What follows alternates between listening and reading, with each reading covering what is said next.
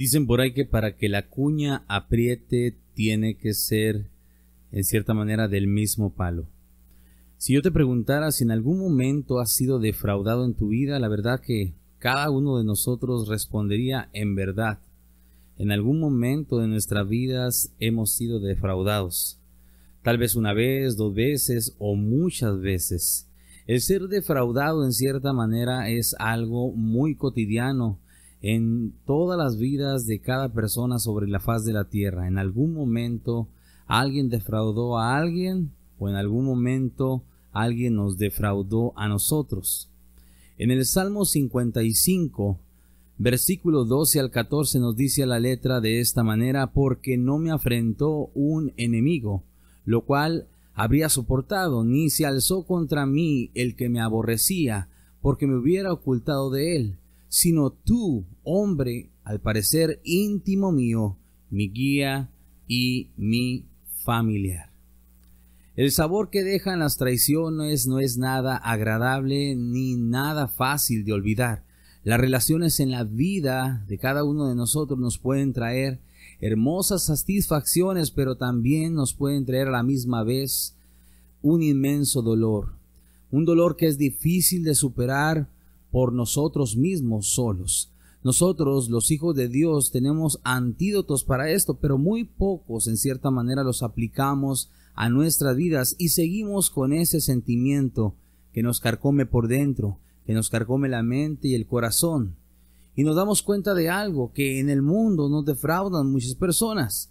Por así decirlo, en el mundo nos defraudan los políticos y creemos que con no volver a votar por ellos el problema se va a solucionar. Nos defraudan nuestro gobernante, nos defraudan nuestros hijos, nos defraudan nuestros padres, nos defraudan los hermanos tal vez en la iglesia, en la congregación.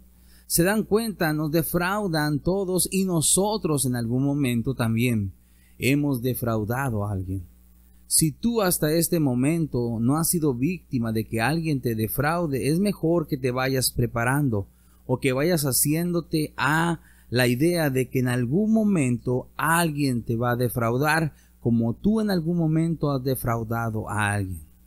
Y tenemos que saber reaccionar y responder como un verdadero hijo de Dios, porque las cosas en los caminos de Dios son muy diferentes. Hoy tenemos que entender que estamos en un camino en el cual se nos pide que nosotros debemos de perdonar, en el cual se nos pide que nosotros debemos de correr la segunda milla, en el cual se nos pide de que nosotros debemos de estar con la mente de Cristo. Y siempre nosotros debemos de estar buscando reparar las relaciones las cuales han sido quebradas con nosotros. Hacer que las cosas en cierta manera vuelvan a como eran al principio. Es lo que tenemos que hacer. Bueno, es el llamado que Dios nos ha hecho a nosotros. Que no quede de nosotros. Ahora, defraudar quiere decir timar, desfalcar, decepcionar, desilusionar, frustrar. Y es importante que nosotros entendamos que muchas veces vamos a ser defraudados. Defraudados por aquellas personas que amamos en algún momento o que tenemos en gran estima. A Abraham lo defraudó Lot. A Moisés lo defraudaron Aarón y María. A Samuel lo defraudó Saúl. A David lo defraudó su hijo Absalón. A Cristo no fue solamente Judas el que lo defraudó.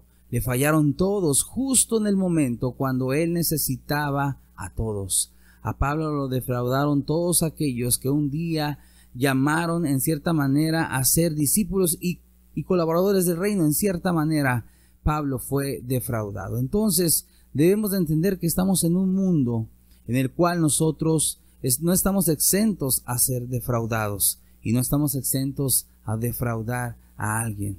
Y nosotros tenemos que entender lo que la Biblia nos dice. Debemos de experimentar el perdonar. Debemos dejar que la Biblia deje de ser solamente un papel y tinta y se haga real a nuestra vida con los consejos que ella nos da referente cuando alguien nos defrauda. Por lo menos nosotros tenemos que entender que Cristo está en nuestro corazón cuando somos hijos de Dios. Debemos demostrar obediencia a Jesús, aunque en tu mente y en tu carne te retuerzas y quieras hacer lo contrario, Debes de ponerte en los zapatos de la otra persona y ver tal vez lo salvaje de su actuar, lo salvaje de cómo ha actuado contigo. Pero debes de tener en cuenta que tú eres un hijo de Dios, que tú eres diferente, que tú harías lo que Cristo haría en ese momento. Y vale la, vale la pena en cierta manera pensar de esa manera.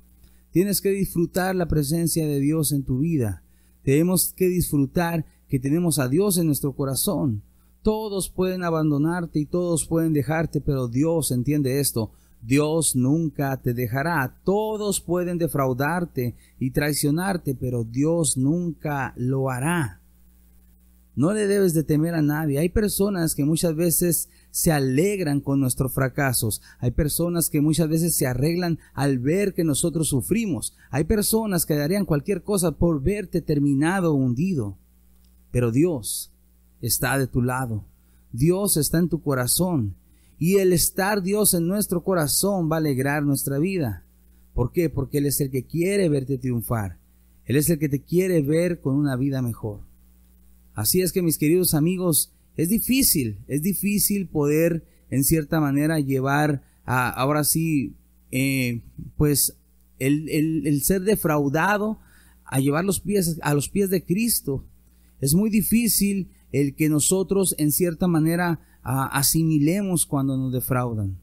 Como dice el Salmo, escuche, porque no me afrentó un enemigo, lo cual hubiera soportado, dice el salmista, ni se alzó contra mí el que me aborrecía porque me hubiera ocultado de él, sino que no vi venir por donde venía el golpe, sino tú, hombre, al parecer íntimo mío, mi guía y mi familiar.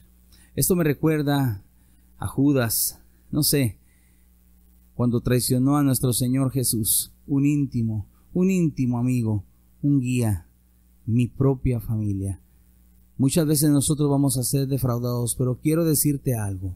Dios está con nosotros y debes de tener misericordia porque esa misericordia la vas a ocupar tú cuando tú y yo defraudemos a alguien. Así es que mis queridos amigos, Espero que cada uno de ustedes pueda aprender de la palabra de Dios a perdonar y a restaurar todo aquello que se ha quebrado. Lo que se pueda restaurar y que esté en nuestras manos tenemos que hacerlo. En el nombre del Señor. Que el Señor te bendiga y que tengas un excelente día. Hasta luego.